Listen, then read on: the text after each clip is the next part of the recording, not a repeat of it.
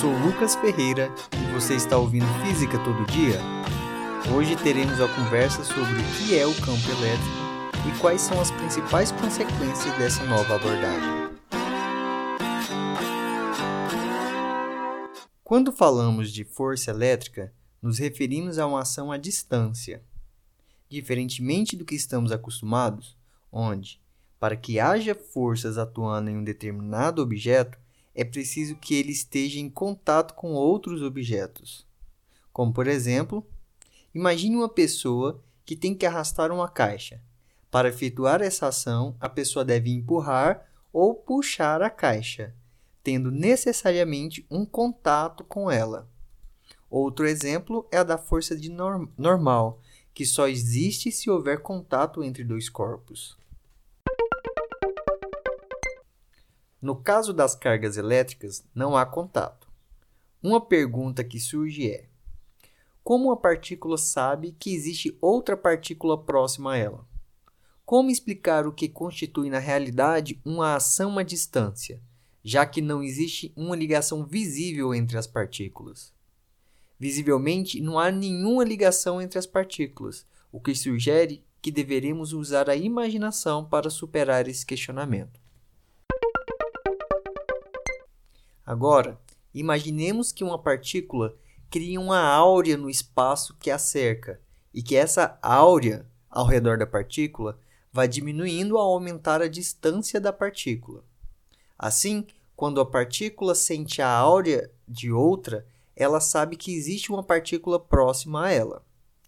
Poderíamos pensar nessa áurea como um gradiente de temperatura de uma fogueira. Ao medir a temperatura próxima à fogueira, vemos que ela é bastante elevada. À medida que afastamos, a temperatura vai diminuindo.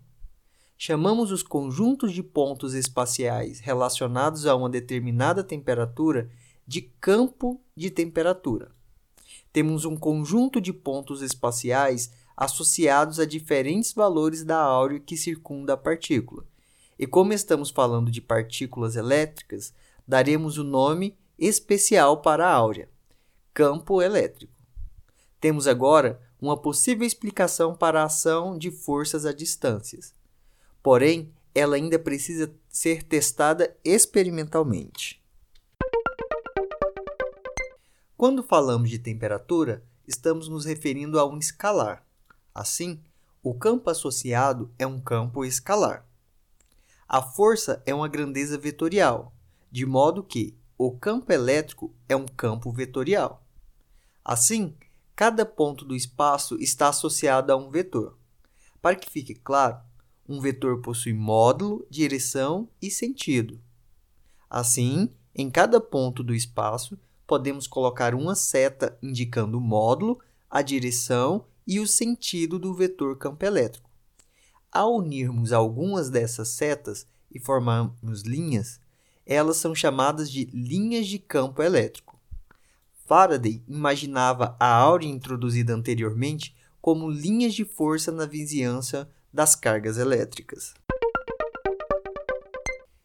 Na física, usamos a matemática para representar as grandezas físicas, de forma que precisamos de uma expressão matemática para representar o campo elétrico.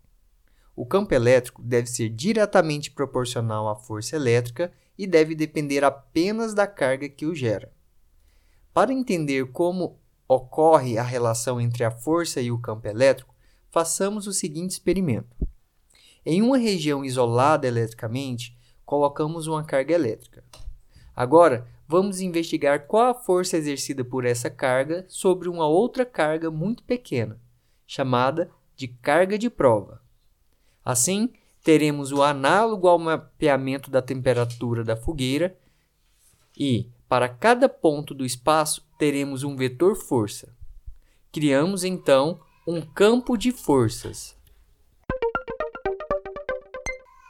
Ainda nos resta livrar da carga de prova, pois o campo elétrico gerado por uma carga não depende da existência de outra carga. Para isso, podemos dividir a força produzida em cada ponto pela carga de prova. Assim, a definição de campo elétrico é o vetor campo elétrico em cada ponto no espaço é igual ao vetor força elétrica associado a esse ponto dividido pela carga de prova. A unidade do campo elétrico é, então, Newton por Coulomb. Agora temos uma fórmula matemática associada ao campo elétrico, e através dela podemos identificar como são as linhas de campo para os dois tipos de cargas elétricas. Quando a carga que gera o campo é positiva, o vetor posição que liga a partícula ao ponto onde se deseja calcular o campo possui o sentido que vai da partícula para o ponto, ou seja, as linhas de campo tendem a afastar-se da carga. Quando a carga é negativa, temos o efeito contrário. As linhas de campo aproximam-se da carga. Como o campo elétrico é diretamente proporcional à força, à medida que distanciamos da partícula, menor é o valor do campo elétrico. Essa diminuição é representada por um afastamento entre as linhas de campo. Assim, temos que numa região próxima às cargas, teremos uma densidade maior de linhas de campo elétrico, e para pontos mais afastados, teremos uma densidade menor de linhas de campo. Entretanto, se envolvermos uma carga por, uma das, por duas superfícies de diferentes tamanhos e formatos, as linhas de campo que saem das duas superfícies são sempre as mesmas. Espero que essas considerações possam auxiliar o seu estudo do campo elétrico. Elas são uma parte fundamental do estudo. Porém, na física, além de entender o funcionamento, temos que realizar previsões para diferentes situações, e só assim teremos completado o nosso estudo. Para isso, é necessário o uso da matemática, sendo deixado para os vídeos de demonstrações. O resultado de, alguns, de algumas previsões nos permitiu determinar a carga elementar e a construir a impressora jato de tinta. Essas informações podem ser encontradas no livro de vocês no capítulo 22. Essa foi mais uma aula sobre eletricidade. Espero que você esteja bem, porque eu estou ótimo. Fique em paz e até a próxima!